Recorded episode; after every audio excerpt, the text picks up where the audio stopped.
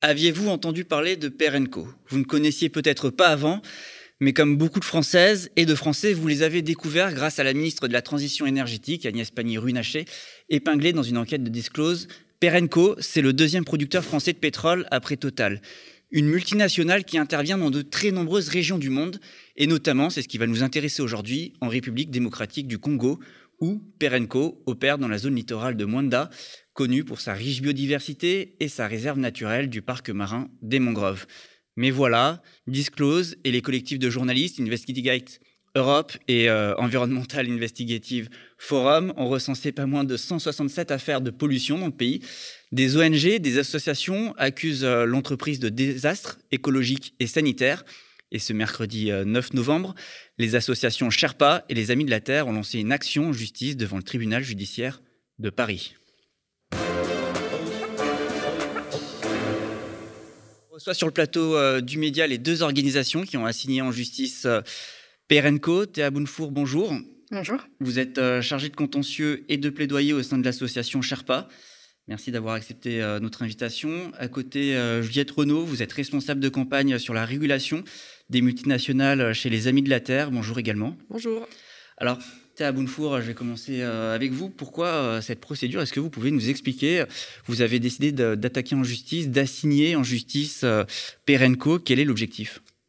Oui, Perenco, c'est une multinationale du pétrole qui est très peu connue, qui est très opaque, qui a des activités partout dans le monde et comme vous l'avez rappelé, notamment en République démocratique du Congo. C'est une entreprise qui exploite des puits de pétrole en fin de vie. Ça veut dire qu'elle rachète euh, des puits, enfin des installations pétrolières à des grands groupes comme euh, Total ou Chevron, et qu'ensuite elle exploite euh, ces installations jusqu'au bout. En RDC, en République démocratique du Congo, donc dans la zone de Muanda, qui est à l'ouest de ce grand pays, depuis plusieurs années, il y a des témoignages, des enquêtes qui se multiplient pour euh, alerter, dénoncer euh, des pollutions liées aux activités pétrolières qui impactent euh, également, qui affectent les droits des communautés, des populations locales à Mwanda. Et la raison pour laquelle, avec les Amis la Terre, Sherpa a engagé cette action judiciaire aujourd'hui, c'est pour voir reconnaître la responsabilité de l'entreprise française et pour réparer les atteintes à l'environnement qui sont causées en RDC.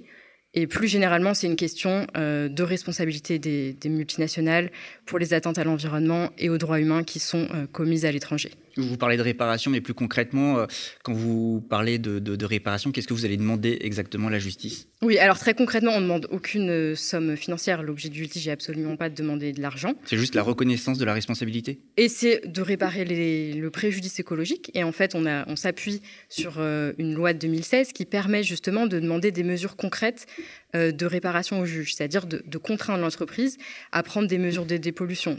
par exemple, pour, mettre, pour prévenir de futures comme la suppression des torchères. Donc, c'est euh, vraiment, on se fonde sur, cette loi de 2016 sur le préjudice écologique euh, pour demander une réparation euh, et, et que les atteintes cessent en RDC. Ce type d'action est nouvelle, c'est inédit ce qui se passe aujourd'hui? Alors, la, loi sur le préjudice écologique, elle, date de 2016, donc il y, a, déjà mmh. des actions qui ont été engagées, notamment par des associations de protection de l'environnement, mais plutôt sur euh, des questions de pollution sur le territoire national. Là, ce qui est, assez euh, inédit dans cette action, c'est que euh, on demande réparation pour des atteintes à l'étranger et en RDC, et pour une entreprise française qui appartient à un groupe multinational qui a des activités mondiales. Juliette Renaud, est-ce que vous pouvez nous en dire plus un petit peu sur l'activité de Perenco dans ce, pays, Parce que Perenco, faut le savoir, euh, c'est l'unique opérateur pétrolier euh, en République démocratique du Congo. Dans ce pays, le groupe Perenco, il exploite au total euh, en champs pétroliers, s'étendant sur 1500 km le long de la bande côtière onshore et offshore. Du coup, qu'est-ce que ça représente exactement? Est-ce qu'on arrive à se rendre compte à peu près euh, du, niveau d'importance euh, de, de, cette multinationale en RDC. Quelle est son activité en fait exactement? Euh, oui, alors déjà, ce qu'il faut rappeler, c'est que Perenco est en effet présent un peu partout dans le mm. monde. Et en fait, nous, ça fait des années aux Amis de la Terre, avec Sherpa, mais aussi d'autres partenaires, euh, qu'on est alerté sur euh, les dégâts causés par ces activités, des violations des droits humains, des dommages environnementaux. En fait, c'est la même histoire qui se répète un petit peu partout dans le monde.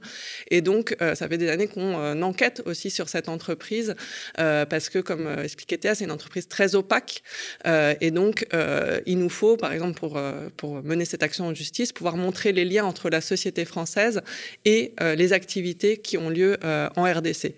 et donc là, notre enquête a été double finalement, d'une part sur cette structure de comment le groupe Perenco, la multinationale Perenco est structurée, sachant qu'il se cache notamment derrière un certain nombre de, de filiales de sociétés écrans dans les paradis fiscaux, et comment est-ce que la société française qui est Perenco SA est impliquée dans les activités en fait en, RDC.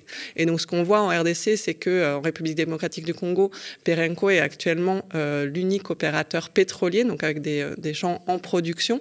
Et donc ça lui donne aussi un, un, certain pouvoir politique mmh. et des liens avec avec l'État euh, congolais. C'est un acteur économique très important. C'est un acteur économique euh, très important euh, en RDC.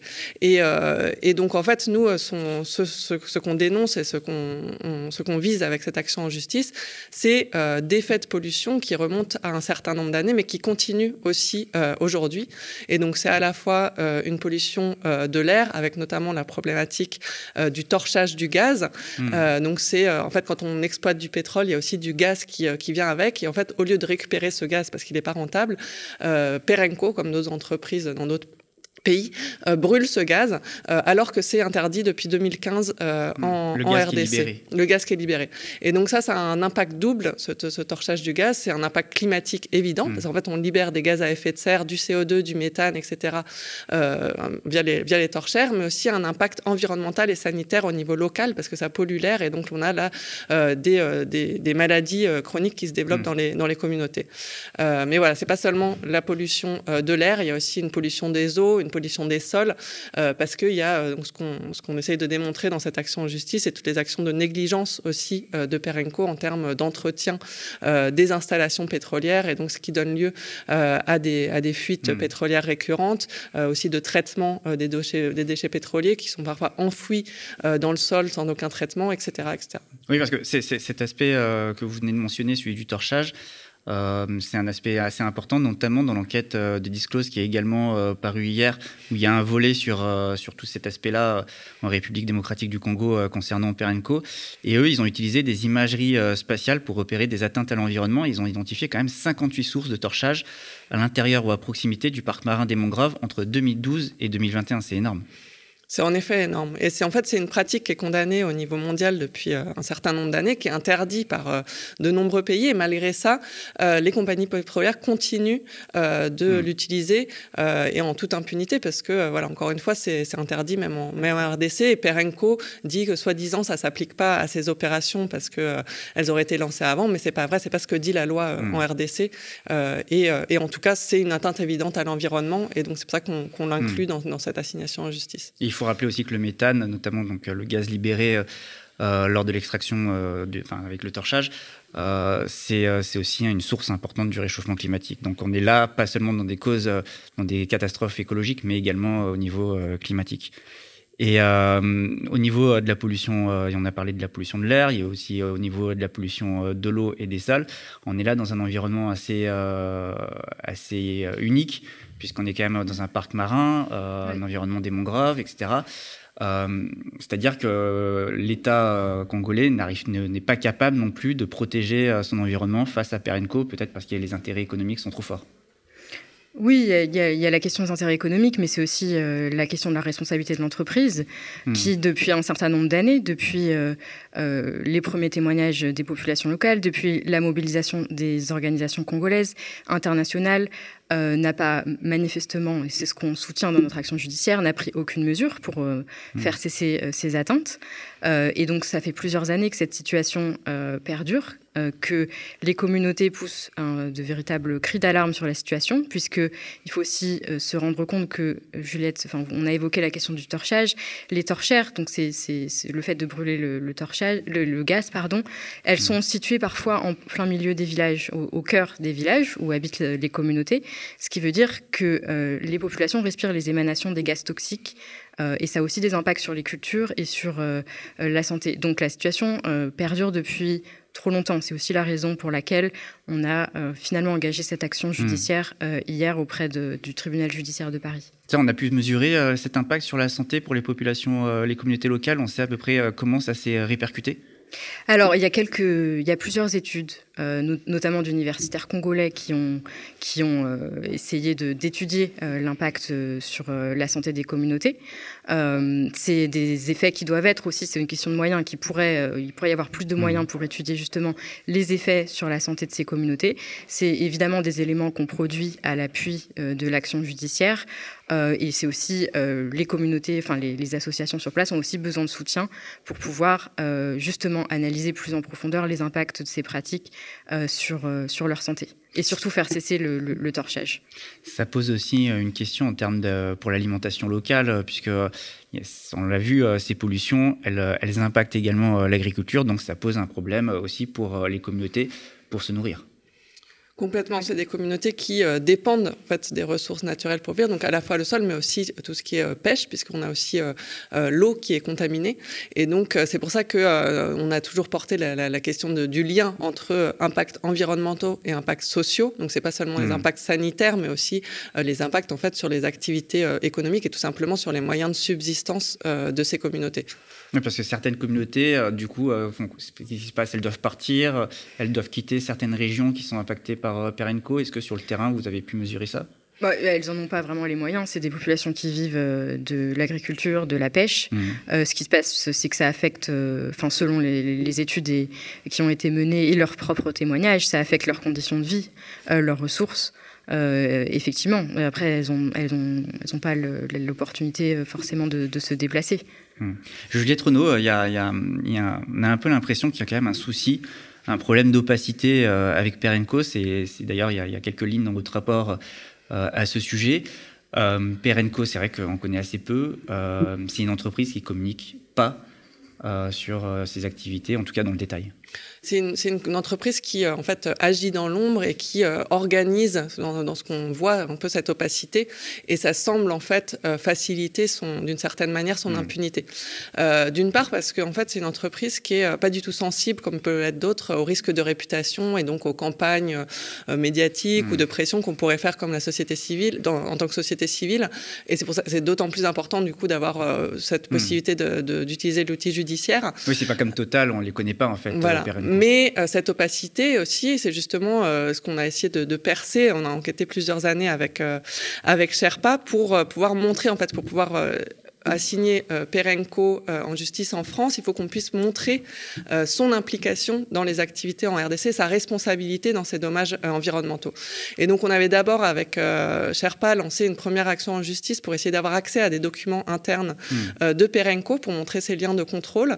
On avait d'ailleurs eu une première décision de justice qui nous a autorisé à saisir des documents, mais Perenco a tout simplement euh, s'est opposé à laisser rentrer l'huissier, euh, ce qui est quand même assez euh, inédit de s'opposer à l'exécution d'une décision de justice. Donc on a continué une, autre action qui a été très longue et compliquée. Et en fait, en plus, on sait qu'une fois qu'il n'est pas pris par surprise, les documents ont sûrement été détruits. mais voilà, on a continué nos enquêtes en parallèle et clairement, un certain nombre d'indices qu'on a pu collecter montrent cette implication de la société française dans les, activités en RDC, que ce soit via ses dirigeants. Retrouve les mêmes dirigeants euh, dans, les, dans les conseils d'administration ou assemblées générales de la société française et des sociétés congolaises, l'envoi de salariés euh, depuis la France pour encadrer les activités euh, en, en, RDC et notamment en matière de déploiement de la politique soi-disant environnementale du, du, groupe. Vous aviez contacté Perenco dans le cadre de vos recherches? Alors, on a, on a interpellé Perenco via différents courriers, justement, mmh. pour avoir aussi accès d'informations, et, ils n'ont jamais, ils ont jamais donné suite. Non. Ils n'ont jamais donné suite. Parce que euh, c'est vrai que moi, je suis allé quand même faire un tour sur le site de Perenco.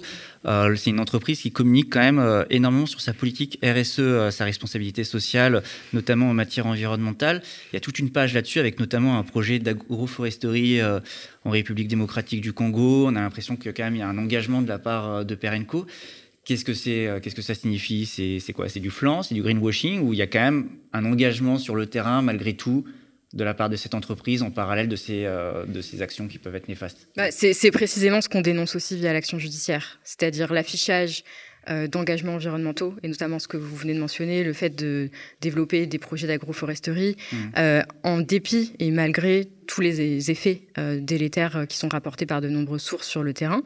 Et donc l'action judiciaire, elle a aussi vocation à voir sanctionner aussi ces écarts de, langage entre l'affichage de certains engagements en matière environnementale. Donc Perenco s'engage à limiter l'impact de ses activités sur l'environnement, comme vous l'avez dit, qui aussi concerne ses activités à mmh. l'étranger. Et justement, ce qu'on essaie de démontrer, c'est que euh, le comportement de l'entreprise n'est pas en, adéquation avec ses propres engagements euh, environnementaux et que euh, le comportement, enfin la, norme de comportement à laquelle se référer, c'est aussi quand on prend des engagements environnementaux, pardon, ça doit aussi en quelque, enfin, d'une certaine mesure, permettre une action de l'entreprise qui soit mmh. en adéquation avec ses engagements. Pour conclure, c'est un peu une question que je vous pose euh, à, vous deux, mais Perenco, c'est une entreprise, donc on l'a dit euh, plusieurs fois durant cette interview, qu'on ne connaît pas globalement, enfin que le grand public ne connaît pas, mais qui peut-être euh, mérite d'être connue. On devrait un peu plus s'intéresser à leur activité, pas seulement d'ailleurs par rapport à la RDC, enfin à ses activités en République démocratique du Congo, mais aussi peut-être à ce qu'ils font ailleurs, en Amérique du Sud, au Pérou, dans un certain nombre de pays, en Colombie également, etc., où ils sont présents. il y aurait à creuser peut-être sur Perenco oui, oui, il y a clairement à creuser euh, sur Perenco. Ce qu'il faut savoir, c'est que euh, Perenco opère aussi euh, souvent dans des pays en profitant du fait que c'est des pays où le respect des droits les plus basiques de la société civile n'est pas une réalité. et donc, on a dans différents pays aussi des, problématiques de lien avec la militarisation du pays, en, lien avec le développement des, des, activités pétrolières. Et donc, nous, on est en effet, comme je disais au tout début, en lien avec des, organisations de la société civile qui sont euh, mobilisés contre Perenco euh, dans, différents pays. Il y a euh, des, enquêtes aussi qui sont sorties plus récemment sur leurs activités au Pérou. et donc, oui, oui, il faut, s'y intéresser et il faut faire la lumière sur, leurs activités et sur, leurs responsabilités, surtout dans, dans tous ces dommages. T'es à Bonnefour, le mot de la fin euh, bah, on espère qu'avec cette action judiciaire, euh, la justice se saisira de, cette problématique et que ça permettra euh, d'une part de reconnaître la responsabilité de l'entreprise et aussi de réparer les dommages environnementaux sur place. L'objectif de l'action, c'est comme je le disais, de mettre fin à une situation d'impunité qui perdure depuis trop longtemps. et d'assister aussi les, les, communautés qui subissent les effets de l'exploitation pétrolière en RDC. Je vous remercie euh, toutes les deux. Merci d'avoir accepté euh, l'invitation du média. Je le rappelle, euh, avant de vous quitter, que le média ne vit que du soutien populaire de celles et ceux qui nous regardent, nous lisent sur notre site internet et nous écoutent, car je le rappelle aussi que le média, c'est également des podcasts et des programmes que vous pouvez retrouver sur toutes les plateformes d'écoute. Donc, si vous souhaitez que le média continue, à produire euh, de l'information, à produire euh, des émissions comme euh, celle que vous venez de regarder. Devenez sociaux, soutenez-nous, faites des dons, relayez nos campagnes d'abonnement. Le média a de grandes ambitions, notamment de débarquer sur les box et sur la TNT le plus vite possible, mais on ne peut pas y arriver sans vous. Et pour espérer perdurer, il nous faut au minimum 200 000 euros d'ici la fin de l'année. Alors on compte sur vous, faites passer le message, partagez nos émissions, parlez-nous autour de vous. Quant à moi, je vous dis à très bientôt. Merci.